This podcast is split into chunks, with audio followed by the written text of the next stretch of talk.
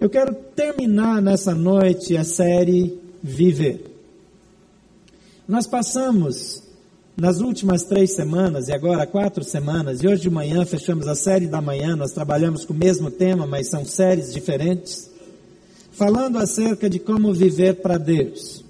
E à noite, eu desafio todas as noites você a se engajar e a vi, vir fazer parte de um grupo de pessoas que escolheram viver por uma causa que é muito maior do que elas. Nós escolhemos nos envolver em algo maior do que nós mesmos, que vai durar mais do que as nossas vidas, que não vai terminar aqui, porque nós vamos adiante nós vamos passar, nós vamos para a eternidade, mas o legado que nós vamos deixar vai continuar abençoando vidas e transformando pessoas. Tem tantas pessoas que já morreram, cuja vida já passou, mas o impacto, a influência, os livros, a, a fundação, aquelas coisas que essas pessoas deixaram, continua a transformar vidas. E nós estamos engajados num projeto como esse. Usar a nossa curta vida a nossa curta existência nesse mundo para fazer algo muito maior do que nós, sabendo que a nossa eternidade, o tempo que nós vamos passar com Deus, que não acaba nunca, depende do modo como nós gastamos a nossa curta vida nesse mundo. Hoje eu quero desafiá-lo a viver para potencializar. Uma boa parte das pessoas tendem a valorizar mais os erros e derrotas do que as virtudes e conquistas. Isso porque nós somos mais propensos a criticar do que elogiar, a murmurar do que agradecer. Viver com sabedoria implica em aprender a olhar na direção contrária, decidir olhar para a vida de modo mais positivo, procurar tirar o melhor da vida, sem abater-se com aquilo que não é exatamente como desejamos. Focar no potencial e nos acertos daqueles que nos cercam e olhar para nós mesmos com mais misericórdia e esperança. Viver para potencializar as virtudes e minimizar os erros. Jesus foi um líder que fazia isso.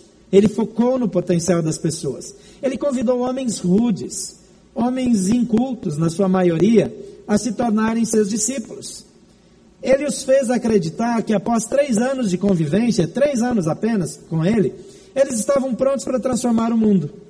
Ele olhou para uma mulher flagrada em adultério, que era um crime com pena de morte naquela época. Ela deveria ser apedrejada.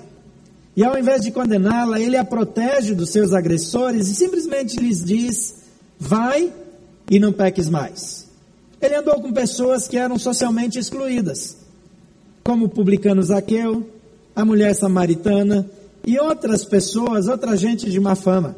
Todos se tornaram pessoas melhores após a convivência com Ele. Muitas vezes nós olhamos para aquilo que não está bom, e isso tira o nosso foco daquilo que foi bom, daquilo que pode abençoar. E nós, ao invés de melhorarmos, nós desanimamos. Paulo foi um homem que, como Jesus, investiu em pessoas, ajudou-as a crescerem. Entretanto, a sua paciência nem sempre foi suficientemente elástica para aguardar o tempo necessário para o crescimento, desenvolvimento das pessoas com as quais andava. Em alguns casos, levou a ter conflitos com parceiros. Houve um caso que a Bíblia registra, que foi o seu relacionamento com Barnabé, que foi tremendamente afetado. A Bíblia diz que ele estava discutindo com ele, porque tinha um pensamento diferente. Mas isso não aconteceu só com ele, ele teve problemas com Simão Pedro. Pedro era famoso, era dos doze, era dos que tinham a chancela de Jesus. Paulo não, Paulo não tinha andado com Jesus, mas Pedro tinha. Mas ele discordou de Pedro, bateu de frente, publicamente discordou, arrumou uma encrenca, ele estava certo no seu conceito, mas não necessariamente na sua forma de agir. Lá em Atos, no capítulo 15, nós vemos o conflito dele com Barnabé. Diz o versículo 36 a 41 o seguinte: Após algum tempo, depois Paulo disse a Barnabé: Voltemos para visitar os irmãos em todas as cidades onde pregamos a palavra do Senhor, para ver como estão indo. Barnabé queria levar João, também chamado Marcos, mas Paulo não achava prudente levá-lo, pois ele, abandonando-os na Panfilha, não permanecera com eles no trabalho.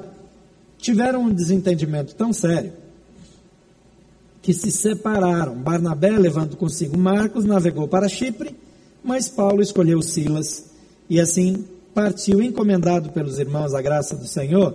Passou então pela Síria, pela Cilícia, fortalecendo as igrejas. O texto aqui fala que Barnabé tinha uma opinião, mas Paulo não achava prudente levar João, também chamado de Marcos.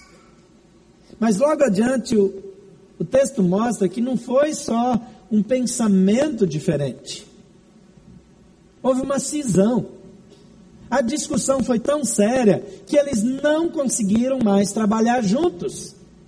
Porque João Marcos, na hora do aperto, saiu fora. E Paulo falou: Eu não invisto em gente assim. E Barnabé diz: Você pode investir e ele pode ser muito útil, porque um bom investimento vai transformá-lo num bom obreiro. Paulo diz: Eu já fiz a minha parte, ele não quis, agora que fique por aí. Radical para quem tinha o histórico dele, de perseguidor dos cristãos, de assassino e tudo mais memória meio curta, pavio mais curto ainda. Barnabé vai para um lado, Paulo vai para outro. Jesus não agia dessa maneira.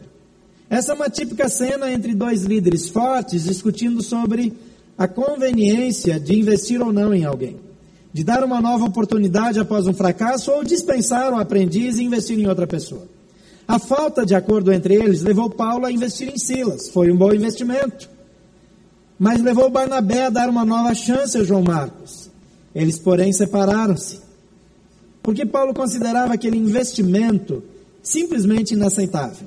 Anos mais tarde, Paulo já mais velho, perto do fim da vida, ele parece que reconheceu publicamente o seu erro ao fazer a seguinte declaração em 1 Timóteo 4,11: Só Lucas está comigo, disse ele.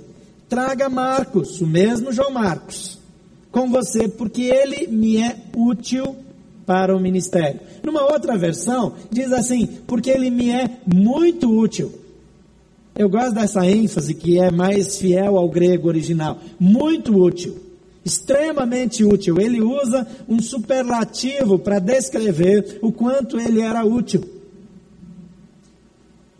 O mesmo que ele mandou embora.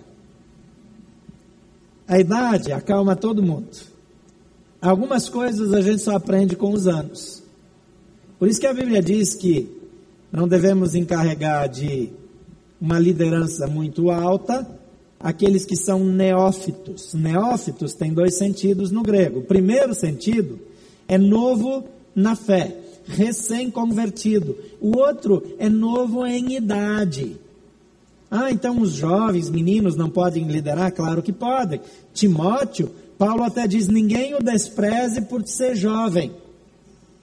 Há jovens e jovens. Mas algumas situações de alta tensão, a idade é o único instrumento que traz maturidade e consistência suficiente. Então você que é jovem, não fique tão triste assim porque você vai envelhecer, e vai mesmo, nem que você não queira. Michael Jackson tentou retardar tanto a velhice dele que foi até antes da hora. É interessante que às vezes nós queremos fugir de algumas coisas, mas a idade ensina. Então os jovens devem liderar, mas devem ser supervisionados ou mentoreados por líderes mais velhos, mais estruturados, que de vez em quando eles possam consultar, ter um apoio e ter uma supervisão. Isso vai ajudar a estruturar a igreja de Jesus, isso vai ajudar a estruturar qualquer organização. Esse é um princípio bom, é um princípio sábio e um princípio bíblico. Paulo está aqui já com mais idade, ele diz: Olha, eu errei mesmo. Chama esse moço porque ele é bom. Provavelmente ele já havia feito esse reconhecimento anteriormente. Provavelmente isso já havia acontecido em outro momento. Mas agora ele faz isso publicamente e Deus permitiu que isso fosse registrado para que até hoje a gente soubesse.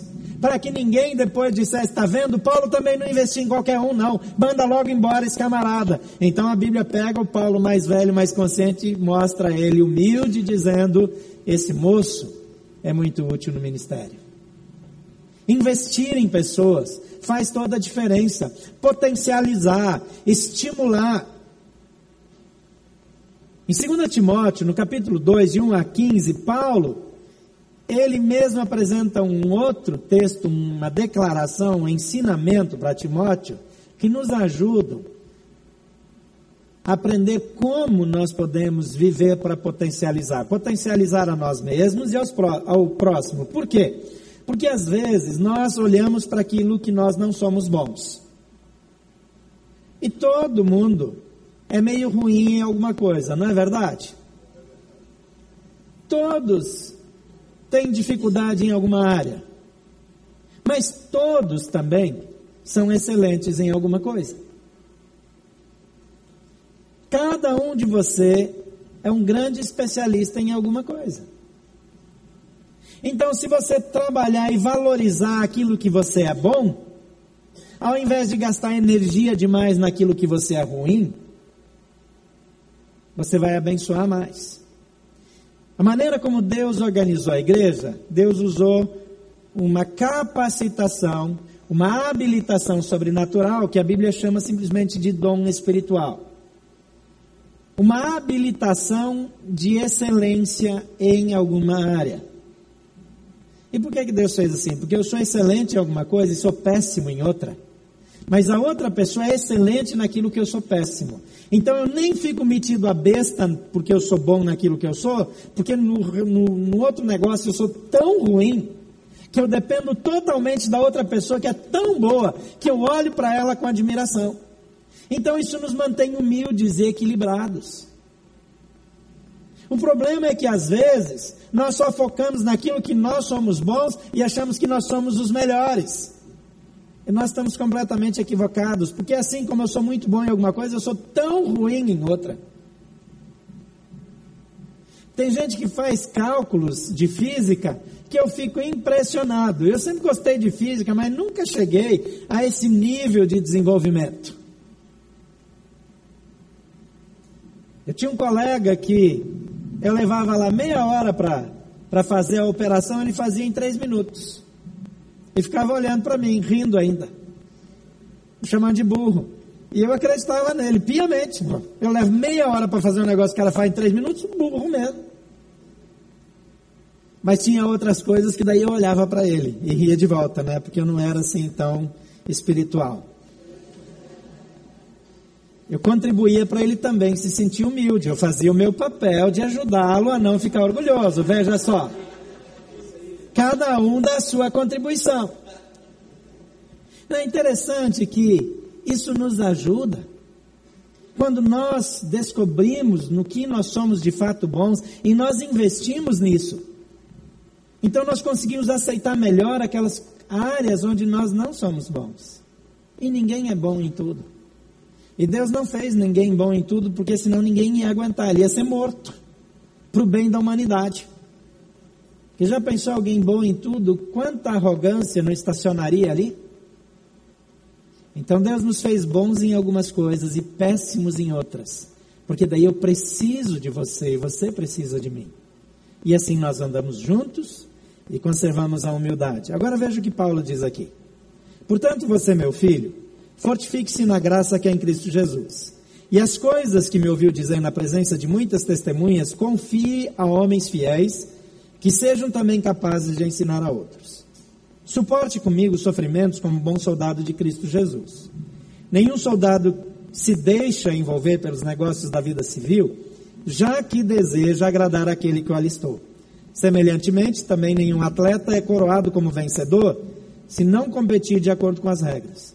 O lavrador que trabalha arduamente deve ser o primeiro a participar dos frutos da colheita.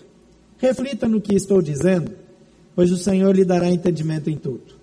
Lembre-se de Jesus Cristo, ressuscitado dos mortos, descendente de Davi, conforme o meu evangelho, pelo qual sofro a ponto de estar preso como criminoso. Contudo, a palavra de Deus não está presa, Por isso, tudo suporto por causa dos eleitos, para que também eles alcancem a salvação que está em Cristo Jesus com glória eterna. Esta palavra é digna de confiança. Se morremos com Ele, com Ele também viveremos. Se perseveramos com Ele, também reinaremos. Se o negamos, Ele também nos negará. Se somos infiéis, Ele permanece fiel, pois não pode negar-se a si mesmo. Continue a lembrar essas coisas a todos, advertindo-os solenemente diante de Deus, para que não se envolvam em discussões acerca de palavras. Isso não tem proveito e serve apenas para perverter os ouvintes. Procure apresentar-se a Deus aprovado, como obreiro que não tem de que se envergonhar e que maneja corretamente a palavra da verdade. Esse é um texto extraordinário. É daquelas porções, aqueles recortes das Escrituras que a gente pode passar horas e horas refletindo e toda vez que vai fazer de novo descobre outras coisas que não viu da vez anterior. Por exemplo, aqui fala que se eu sou infiel, Deus continua fiel. Eu sempre pensava, está é, tá falando aqui de Jesus, do Filho, é, mas é Deus também, naturalmente. Ele está dizendo que se eu sou infiel, Ele continua fiel. Eu ficava pensando que Ele está dizendo que Deus vai continuar sendo fiel a mim, fazendo as coisas boas para mim, mesmo que eu não esteja. Não é nada disso. Sabe o que o texto está dizendo? Se eu sou infiel como filho de Deus, ele não vai se tornar infiel como filho de Deus, porque ele nunca vai negar-se a si mesmo. Não tem nada a ver comigo. Tem a ver com ele, com o relacionamento com o Pai, exclusivamente. Ele está dizendo: se eu negar ele, ele vai me negar. Está falando várias coisas desse tipo, mas se eu for infiel, problema meu, porque ele vai continuar sendo fiel. É isso. Não é que tudo bem, eu vou sair por aí, vou pintar e bordar como os meus avós diziam, né? Quem é desse tempo aí? Ah, obrigado, assim, de vez em quando escapa alguma gíria assim lá do, do, do daquela época, né? Então, a minha gíria do grife aqui, eu não posso pintar e bordar e achar que vai continuar tudo bem. Não é essa a garantia. A garantia é que eu colho o que eu planto. A Bíblia diz: Não vos enganeis, Deus não se deixa escarnecer aquilo que o homem semear, ele também ceifará. A escolha é opcional, a colheita é efeito colateral. Não tem jeito, não tem como fugir, não tem para onde ir. Mas algumas dicas de Paulo para aqueles que querem viver para potencializar. Vamos lá. Primeiro lugar, decida aprender e repartir o que aprendeu. Pode falar isso comigo? Decida aprender e repartir o que aprendeu. Paulo está dizendo aqui para Timóteo, versículo 1 e 2: Portanto, você, meu filho, fortifique-se na graça que é em Cristo Jesus, e as coisas que me ouviu dizer na presença de muitas testemunhas, confie a homens fiéis que sejam também capazes de ensinar a outros. Uma outra versão diz fiéis e idôneos. Eu gosto dessa expressão idôneo, não é muito comum hoje. Mas o que é uma pessoa idônea? Uma pessoa confiável. Uma pessoa que não vai deturpar o que lhe é confiado. Uma pessoa que, se você entregar determinado dinheiro para chegar num determinado lugar, é aquele dinheiro que vai chegar. Não vai ter alteração. Não vai ter maquiagem no relatório uma pessoa que pode ser ministro da Fazenda, que pode ser diretor do Banco Central. Não estou dizendo as pessoas que são, não. Que tem integridade para ser. Essa é uma pessoa idônea. Então ele está falando assim: aquilo que você recebe, reparte. Aquilo que você aprende, ensina. Eu já fui um músico de sucesso, eu queria compartilhar com você. Já fui empresário da música. Eu queria um instrumento, não tinha, e um amigo decidiu vender um violão. Era um violão muito bom, ele custava três cruzeiros. Ele tinha um buraco assim do lado, mas nada que um adesivo não cobrisse. E eu cobri com adesivo, ficou lindão o violão. Comprei as cordas, mas custou um pouco mais caro que o violão já naquela época, porque, né? E eu queria aprender a tocar. Então arrumei um amigo que sabia tocar e ele me ensinou a fazer três acordes. Três. Ré maior, Lá maior e Mi maior. Todo mundo sabe fazer isso no violão, não sabe? Todo mundo sabe. Eu tinha três acordes. E quer saber mais? Ele me ensinou uma música que dava para tocar inteira só com esses três acordes. Os meus dedos ficaram cheios de bolha. Primeiro ele ficou preto por causa do aço do violão. Depois bolha, depois já tinha que escolher o canto para tocar assim, porque não dava mais para encostar de tanta bolha que tinha. Sarou tocando, porque eu nunca parei. Mas sabe o que eu fiz? Eu aprendi na primeira aula uma música e três acordes. No outro dia eu descobri que tinha outras músicas que dava para tocar com o mesmo acorde. Sabe o que eu fiz? Arrumei um aluno. E cobrei para dar aula, claro. Meu primeiro negócio. Eu cobrei para dar aula. Então eu fui lá e ensinei três acordes e uma música. Olha só que maravilha. O problema é que na outra semana tinha outra aula. E eu já estava com alguns problemas no meu novo negócio, no meu novo empreendimento. Então eu voltei lá e aprendi mais três acordes. Já tinha material para a aula seguinte. Mais três acordes, mais uma música. Percebi que eu dava, conseguia tocar mais algumas músicas. Agora já eram seis acordes. Bem, eu já arrumei mais dois alunos. Agora eu já era, me sentia um investidor da área. Então fui ampliando os meus negócios. Me ensinou lá mais três acordes na outra semana. Eu pensei que eu já sabia todos.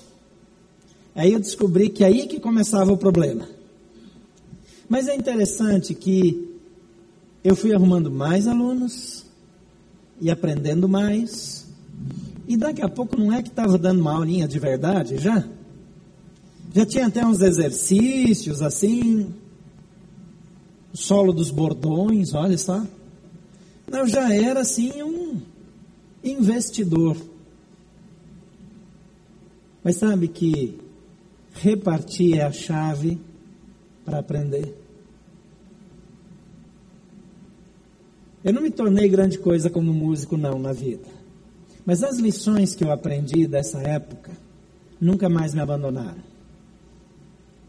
Quanto mais cedo eu reparto aquilo que eu recebo, mais aquilo faz sentido para mim. E eu nunca mais esqueço. Então eu recebo, eu aprendo, eu reparto.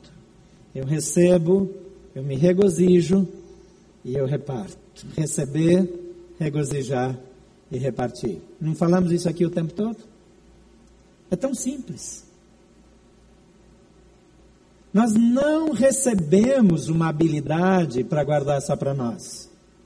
De vez em quando a gente sai com um grupo aqui, vai médico, dentista, nutricionista, pedreiro. Pedreiro não tem muito aqui não, mas até quem não é pedreiro vai trabalhar de pedreiro. Porque nós recebemos e nós queremos repartir. Isso faz toda a diferença na nossa vida. Então guarde bem isso, decida aprender e repartir o que aprendeu. Em segundo lugar, nunca desista de fazer a coisa certa pelas razões certas. Porque às vezes a gente até faz a coisa certa, mas de má vontade, para provar para os outros que a gente pode fazer melhor, para mostrar o erro dos outros. Paulo está dizendo aqui: suporte comigo os sofrimentos como bom soldado de Cristo Jesus. Nenhum soldado se deixa envolver pelos negócios da vida civil, já que deseja agradar aquele que alistou. Semelhantemente, nenhum atleta é coroado como vencedor se não competir de acordo com as regras. O lavrador que trabalha arduamente deve ser o primeiro a participar dos frutos da colheita. Reflita no que estou dizendo, pois o Senhor lhe dará entendimento em tudo. A minha primeira competição é, minha família era envolvida com, com desporto, minha irmã seguiu carreira, se tornou um atleta profissional, mas nós todos participamos de competições e onde a gente morava isso era muito forte, era muito estimulado pelo governo. Eu lembro da primeira corrida, era uma corrida de 1.800 metros ou 2.500 metros, era uma coisa assim naquelas arenas, de dar várias voltas, eu não lembro mais direito, mas eu lembro de alguém que ficou para trás logo na saída, era meu colega, e eu vi que ele tropeçou e ele estava mancando um pouco. Acho que ele estava disfarçando porque ficou para trás, sabe? Aquele jogador que perde a bola igual o Romário, e aí sai arrastando o pé assim. É, o povo do Flamengo sabe bem como isso, né? Então, ele ficou lá para trás. Na segunda volta, de repente ele estava na frente de todo mundo correndo. Eu não entendi, porque eu nunca vi ele passando. Depois eu soube que ele simplesmente atravessou pelo meio. e ele entrou lá e saiu correndo. Mas não deu. Claro que não. E Paulo fala que se não seguir a regra, se não fizer a coisa certa pela razão certa, não vale. Aqui ele fala do envolvimento do soldado. Naquela época, o soldado não se alistava para nada a não ser para ir para a guerra. Então ele podia morrer, ele tinha que estar à disposição. Ele não podia estar enrolado com outros negócios. Ele tinha que viver desembaraçadamente. Ele está dizendo aqui que eu devo fazer, eu devo trabalhar, eu devo servir, eu devo ser voluntário, eu devo ofertar para pessoas necessitadas, eu devo me envolver na vida das outras pessoas, mas não para que alguém fique impressionado comigo, não para que alguém me reconheça ou aplauda o meu trabalho. Eu devo fazer todas as coisas por amor a Deus e por amor às pessoas. É para isso que eu fui criado. Então nunca desista de fazer a coisa certa pelas razões certas. Quando nós abandonamos um ministério, um trabalho que estamos fazendo, frustrados, chateados, com algo que alguém fez ou algo que alguém não fez, no fundo, nós estamos denunciando que estávamos fazendo pelas razões erradas. Eu sei que todos nós somos sensíveis e ficamos feridos cedo ou tarde. Mas olhar na direção certa e fazer as coisas pelas razões certas é que mantém a nossa perseverança. E por isso nós continuamos. Em terceiro lugar, escolha os melhores referenciais e oriente-se por eles. Eu vejo pessoas seguirem modelos, modelos bons muitas vezes, às vezes modelos ruins. Mas tem muita gente que fala de Jesus, que usa Jesus como referencial. Paulo fala aqui no versículo 8 a 10: lembre-se de Jesus Cristo ressuscitado dos mortos, descendente de Davi, conforme o meu evangelho. Eu disse antes, faça a coisa certa pela razão certa, nunca desista. Imagina alguém querendo desistir, ele diz: Olha para Jesus. Jesus não desistiu nem diante da cruz. Foi humilhado, exposto, envergonhado, torturado, morreu, foi totalmente injustiçado e humilhado ao extremo. Nenhum de nós, nem que queira, conseguirá passar o que ele passou. Ele diz: Ele ficou fiel. Ele foi fiel até o fim. E por causa disso, Paulo diz: Eu suporto todas as coisas por causa dos eleitos, porque eu olho para Jesus, para que eles também alcancem a salvação, que está em Cristo Jesus com glória eterna. A motivação correta brota do referencial correto. Então não siga o exemplo de quem dá mau exemplo, siga o exemplo de Jesus. Paulo cita aqui Jesus e até Davi, um líder de referência do Velho Testamento. Então escolha o seu referencial, olhe para ele e prossiga, sendo cada dia mais parecido com Jesus. Em quarto e último lugar, mantenha o foco e seja perseverante. Versículo 11 a 14 diz: Esta palavra é digna de confiança. Se morremos com ele, com ele viveremos. Se perseveramos, com ele reinaremos. Se não perseveramos, então nós o negamos e ele nos negará. Se somos infiéis, ele permanece fiel pois não pode negar-se a si mesmo. Continue a lembrar essas coisas a todos, não só lembre para você, mas também reparta com todos.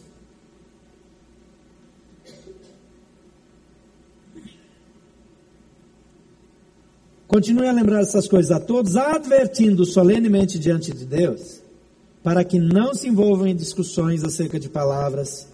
Isso tudo não tem proveito, serve apenas para perverter os ouvintes. Muitas vezes nós perdemos o foco.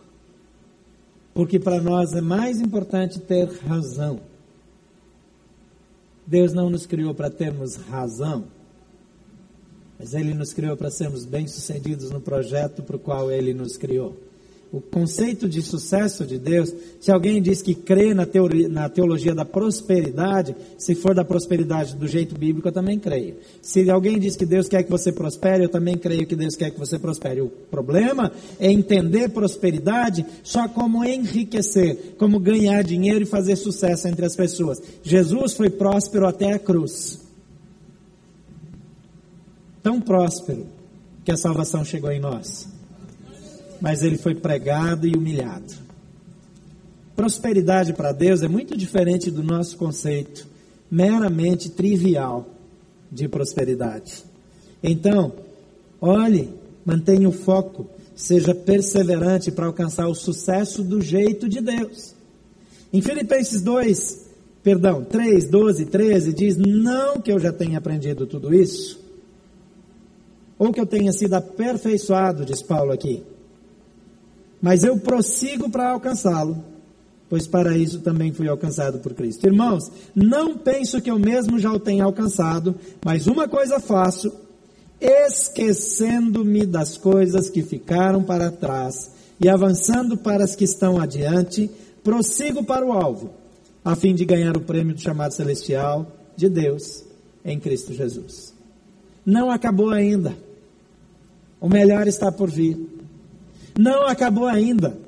Você caiu, tropeçou, deu errado, deu ruim, a coisa, a casa caiu, a sua intenção foi mal entendida, não funcionou. Olha para frente, Paulo diz: Eu faço uma coisa, esquecendo aquilo que ficou para trás. Esquecendo. Eu nunca vou esquecer um casal de amigos, eles são meus amigos até hoje, mas tinha uma época que tinha uma crise matrimonial muito importante. Mas a crise deles estava baseada na agenda dela. Lembra aquele tempo que a gente usava aquela agenda da Caixa Econômica, assim, que a gente ganhava aí e, e anotava tudo à mão? Lembra daquele tempo? O pessoal do Banco do Brasil está reclamando, mas o Banco do Brasil sempre foi meio mesquinho, assim, não dava essas coisas para a gente, não. A Caixa ia distribuindo, assim, né? Estou tô, brincando aqui, só reagindo a, a, a, a cara aqui da, da, da defensora do Banco do Brasil. Toda vez que o marido fazia um negócio errado, ela anotava na agenda. Não falava nada, não brigava não. Não tinha, não, não tinha DR não. Ela anotava na agenda. Dia, hora. Não tirou lixo. Não me ligou de manhã no aniversário. O negócio vai ficando tenso. O problema é que o dia que ela decidia, ela chamava ele para uma reunião. Se ela vinha para a reunião com a agenda na mão, ele sabia que estava perdido. Mas como é que defende? A mulher vem com data, com hora, com descrição, acabou. Bagunçou tudo.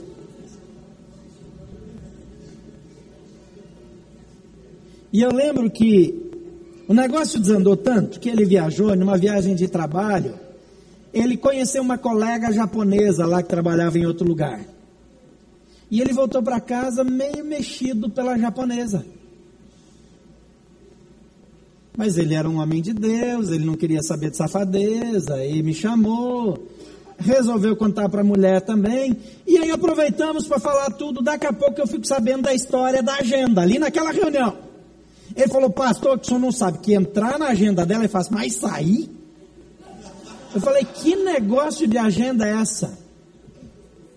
Ela pegou o raio da agenda, começou a me mostrar dia tal, tal coisa, dia tal, tal coisa. Minha vontade era dizer, liga para a japonesa.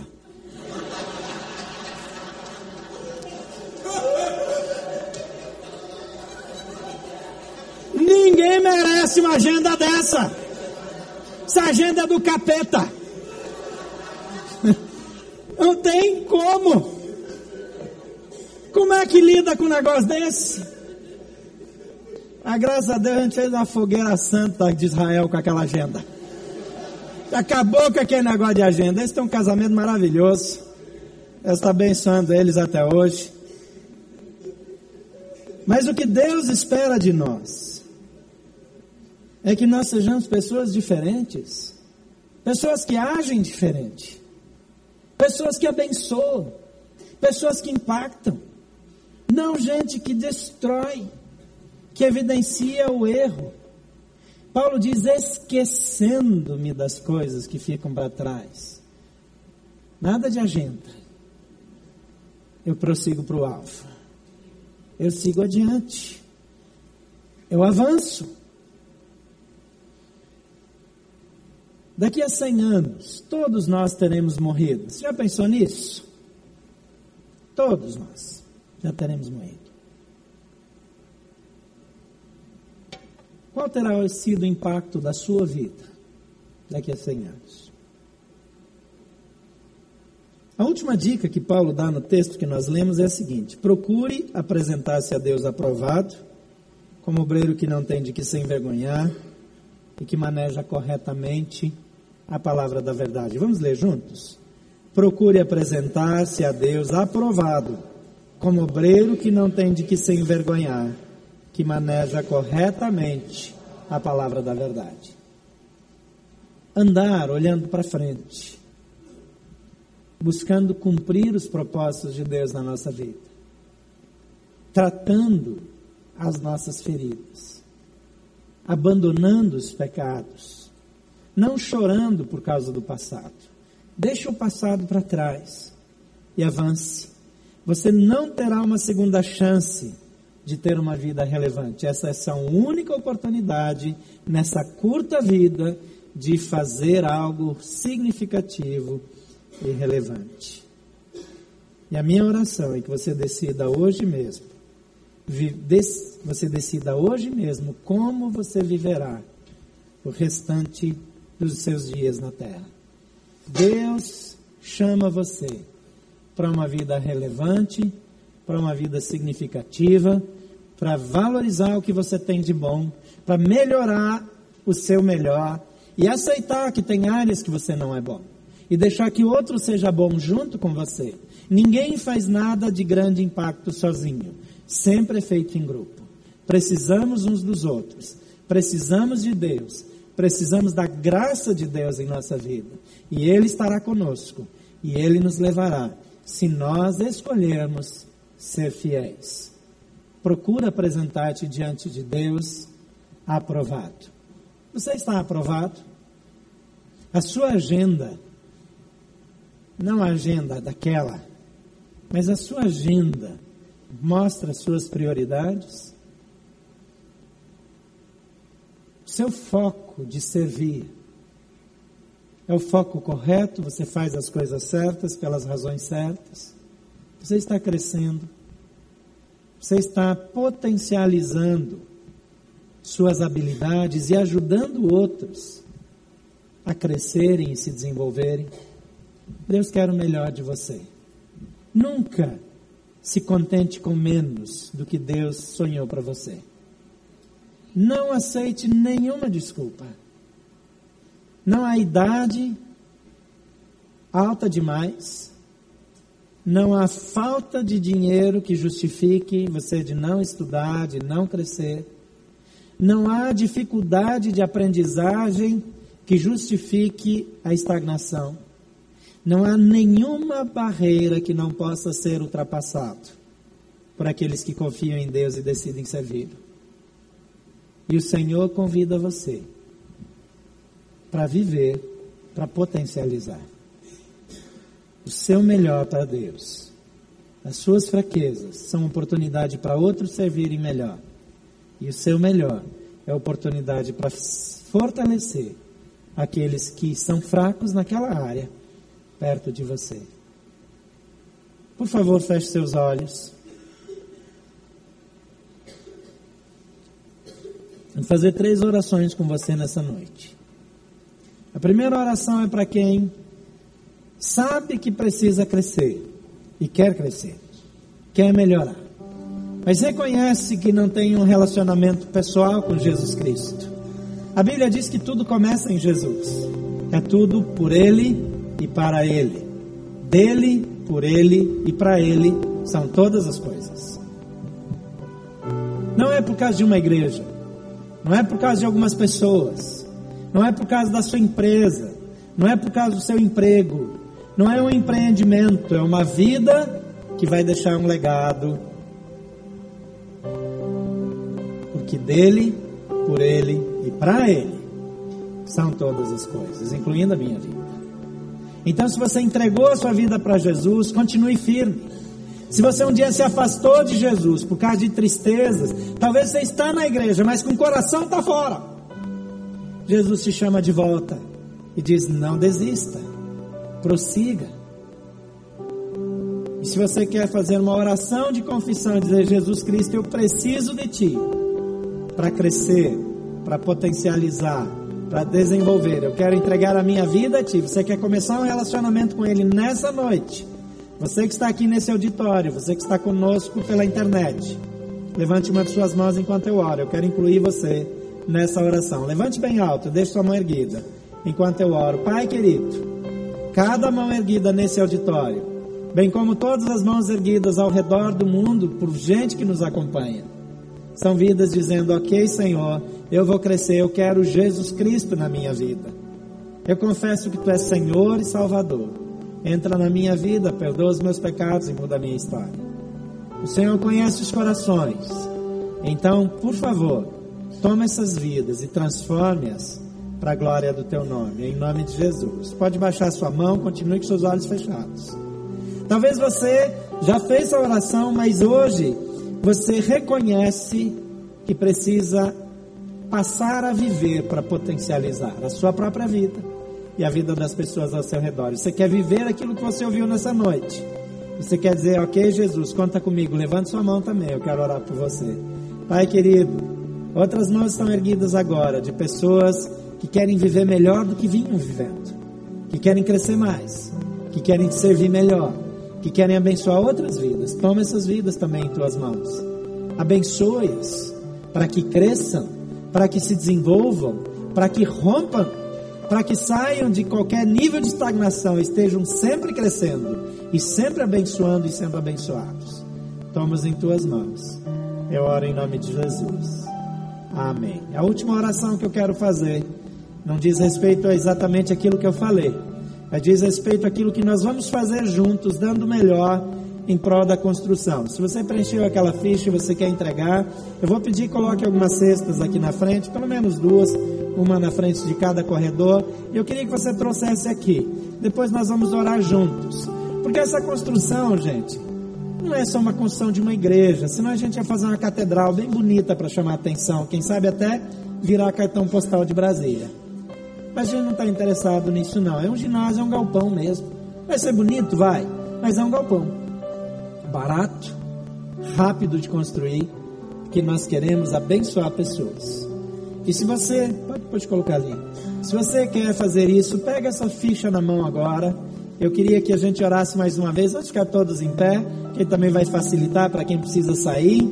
E nós vamos cantar uma canção, enquanto isso você pode trazer e colocar aqui. Depois nós vamos orar juntos. Você já entregou de manhã, não tem problema, você não precisa vir agora, você só deposita aqui. Eu quero orar por você nesse momento. Mas eu quero pedir que isso seja algo, seja parte da nossa caminhada com Deus, de potencializar, de fazer mais, de ir mais longe, de ir além. Pode entregar a sua ficha enquanto nós cantamos essa canção.